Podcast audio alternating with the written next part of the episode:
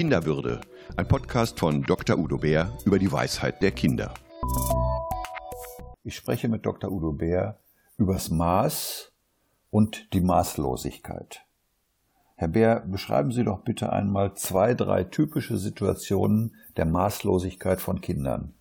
Ja, ich habe ein Kind äh, kennengelernt, das äh, war in einem Jugendheim und es wurde da Jugendhilfeeinrichtung und die Betreuer haben sich da sehr Mühe gegeben, das konnte ganz gut Fußball spielen und haben ihm einen Platz in einem Verein besorgt, äh, so, aber auf dem Land, kleiner Verein und so. Und das Kind sagte, nee, da will ich nicht hin. Äh, und dann haben die gefragt, ja, wieso nicht? Ist doch schön, du willst doch Fußball spielen. Und er gesagt, nee, ich will zu, zu Bayern München. Drunter machte er es nicht. So. So, und haben dann nach langen Verhandlungen kam dann, ja, oder zum FC Barcelona oder Real Madrid, das war auch noch so zweite Wahl drin. Also völlig maßlos. Oder ein anderes Kind sagt, ich will ein neues Haus. So, oder ich will einen großen Garten. Obwohl das völlig klar war, dass es die finanziellen Möglichkeiten der Eltern übersteigt. Es gibt einfach maßlose Wünsche auch oft. Dass da, da treffen wir es im Alltag oft, dass die Kinder manchmal maßlos sind. Und ist das sowas äh, wie Übermut oder anders gefragt, wird der Mensch mit Maßlosigkeit geboren und muss das Kind das richtige Maß lernen? Na, es wird nicht mit Maßlosigkeit geboren, es wird ohne Maß geboren. So, das hat am Anfang unmittelbare Bedürfnisse und es braucht was zu essen und das ist maßlos. Das Kind schreit dann und möchte an die Mutterbrust oder an die Flasche, aber es sagt nicht, ich brauche jetzt 14 Gramm äh, Alete oder irgendwas, so oder drei Schluck an der Mutterbusen, sondern das, das hat Hunger und der Hunger ist maßlos und es möchte kuscheln, es möchte Geborgenheit, möchte Gefühle, es ist traurig oder oder enttäuscht, frustriert, wenn es etwas nicht bekommt äh, oder es erschrickt sich maßlos oder ja nicht unbedingt maßlos, es erschrickt sich ohne Maß, so sagen wir es mal. So, und die Erfahrungen mit jedem Monat des Lebens und mit jedem Jahr des Lebens dienen dann dazu, dass Kinder ihr eigenes Maß finden, in unterschiedlicher Weise, wie immer. Aber es geht so Schritt für Schritt. Und das ist auch nicht etwas, das man mathematisch berechnen kann oder in Entwicklungsstufen feststellen kann, sondern wie der Kölner sagt, um es mal wissenschaftlich auszudrucken, es kütt wat kütt. So. Und dann lernen die Kinder und das ist so ein Ausbalancieren und mal sind sie viel zu bescheiden und mal sind sie viel zu unbescheiden und viel zu maßlos und dazwischen bewegt sich. Das ist ein Erfahrungsprozess.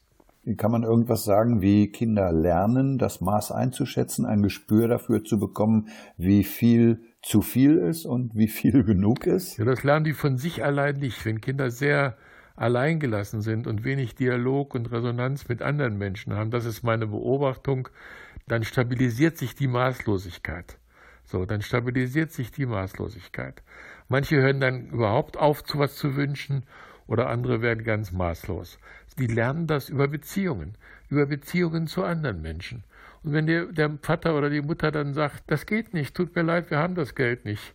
Ja, das wäre schön, das ist eine tolle Idee, dass wir eine große Villa mit Garten kaufen, aber geht nicht. Geht nicht alles. Ich wünsche mir auch was und äh, ja, ich will auf den Mond, aber geht halt nicht. Musste, musste größer sein und viel lernen und, und viel trainieren etc. So, und auch dann hast du wenig Chancen. Manches geht, manches nicht. Wichtig ist, im Dialog mit den Kindern zu sein. Und dabei ist entscheidend, dass wir vielleicht das Ausmaß des Wunsches ablehnen, aber nicht das Wünschen. Ich finde es toll, dass du ein toller, bekannter äh, Fußballer werden willst. Es braucht nur Zeit. Alle großen Fußballer gingen, das ging über kleine Schritte, die haben auch erstmal im Dorfverein angefangen.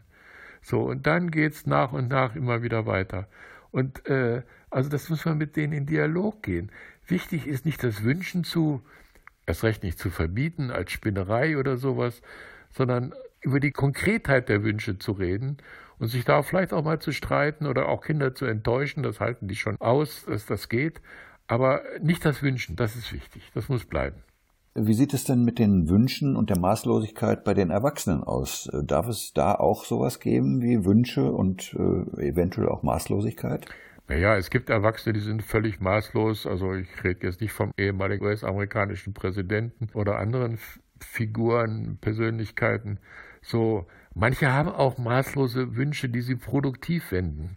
Dieses Ehepaar, das da BioNTech leitet, Ja, die haben direkt im Januar, als noch kaum sich jemand drum gekümmert hat, ihre ganze Firma darauf umgestellt und gesagt, es kommt jetzt Corona oder Covid-19 und wir müssen da was machen und wir schaffen das. Und das war, es war ein maßloser Wunsch. Da haben selbst die eigenen Mitarbeiter sich verstohlen ans Köpfchen gekratzt und geklopft. So. Also manchmal ist das auch produktiv. Aber das Problem ist immer, wenn Kinder mit ihrer Maßlosigkeit so sehr ins Leere gegangen sind, wenn die nicht gehört worden sind, wenn da nicht darüber geredet oder auch gestritten oder sonst was wurde, dann bleibt diese Maßlosigkeit auch bei Erwachsenen. Und die andere Seite ist, das ist Ihre Frage auch gewesen, ja, wir brauchen auch Wünsche. Wir brauchen auch große Wünsche. Nicht als Zielplanung, ich mache dies und jenes und wenn das in drei Monaten nicht erreicht ist, dann bin ich äh, beschränkt und, und nicht mehr in Ordnung, sondern als Wünsche. Ich wünsche mir eine große Liebe, dass ich wünsche mir dieses oder jenes, ich wünsche mir ein gutes Leben für meine Kinder, ich wünsche mir Gesundheit. Wir können nicht alles beeinflussen und Gesundheit zu wünschen hat auch immer was Maßloses. Liebe zu wünschen hat was Maßloses. Aber warum nicht? Das macht das Leben pfefferig.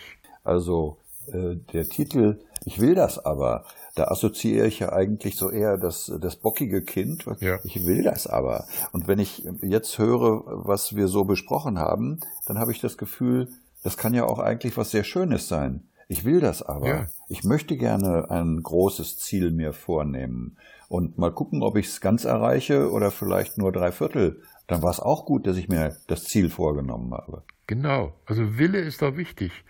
Ja, ist auch wichtig, dass Kinder damit begleitet werden, ihren eigenen Willen zu entwickeln.